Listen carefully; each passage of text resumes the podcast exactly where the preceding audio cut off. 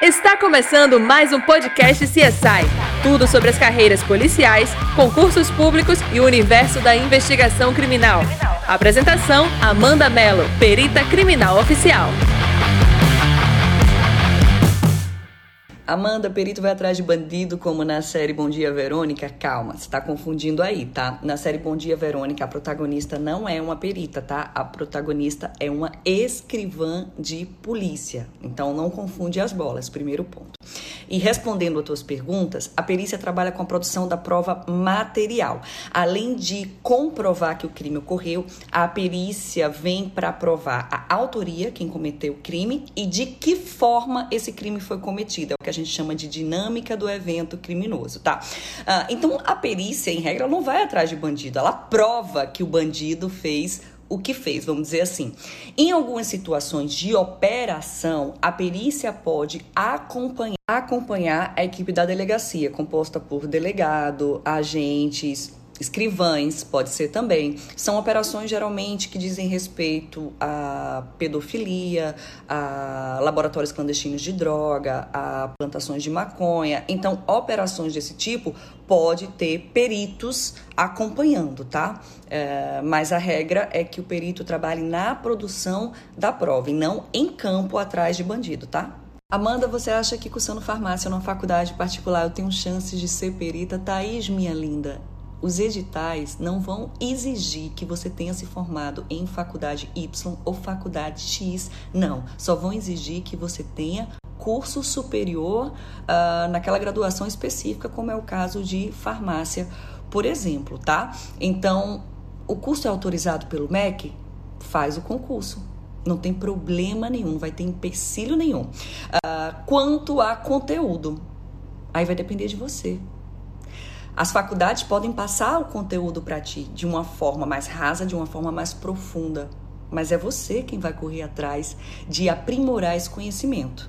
Tá? Então, se você quer o cargo de perita, não se preocupa de estar tá fazendo faculdade A ou faculdade B. Se preocupa em você adquirir o máximo de conhecimento possível, tá? E só vem.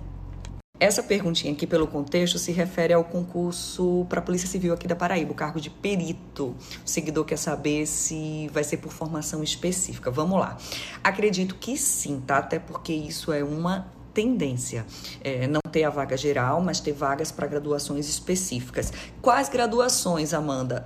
Se você pegar o último edital, 2008, que até foi a do meu concurso, é, vai estar tá lá tá? Uh, inclusive a nossa lei complementar que rege a Polícia Civil aqui, ela deixa um leque muito grande de possibilidades de graduações para adentrar no cargo de perito criminal. Então, isso é bem amplo. Uh, apesar de vagas por graduação específica, eu acredito numa prova única, né? Acho que com essas com exceção para os, os, cargos de peritos em engenharia, né? Para graduação em engenharia, quero dizer.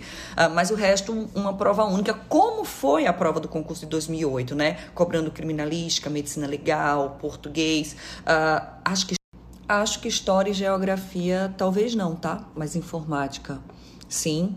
Ah, sempre perguntam aqui, não estava aí, mas sempre pergunta, TAF. Amanda, e vai ter TAF? São Paulo, por exemplo, não tem mais TAF para perito. São Paulo mudou a lei complementar deles. Aqui não, a nossa lei complementar ainda exige, não só para perito, mas para todos os cargos da Polícia Civil aqui da Paraíba. Olá, tudo bom? Voltou da ocorrência agora? Hã? Voltou da ocorrência agora? Ah, coitada. Carrega, carrega. Carrega, sempre carrego. De volta à programação normal. Deixa eu explicar antes vocês começam a perguntar, Amanda, quantas pessoas ficam no plantão? É o seguinte, aqui a gente tem equipes especializadas. A colega que entrou aqui agora, ela atende só crimes contra o patrimônio, tá? Danos, arrombamento, é, é, furto, essas coisas assim. Uh, eu atendo é, eventos com morte violenta, tá? Homicídios, suicídios, alguns acidentes. E aqui a gente também tem a equipe de engenharia forense que atende a uh, ocorrências específicas para esse conhecimento.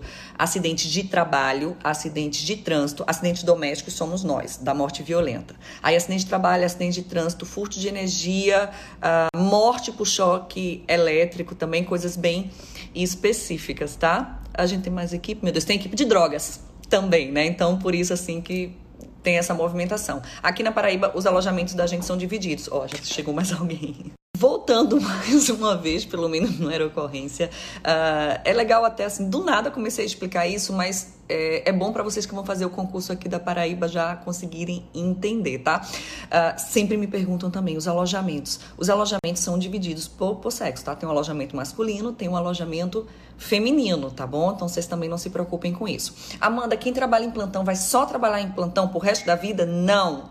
A gente tem a opção de sair dos plantões e trabalhar em regime de expediente, tá? Que pode ser de 8 horas com intervalo de 2 horas para almoço ou de ser, ai meu Deus, o HT.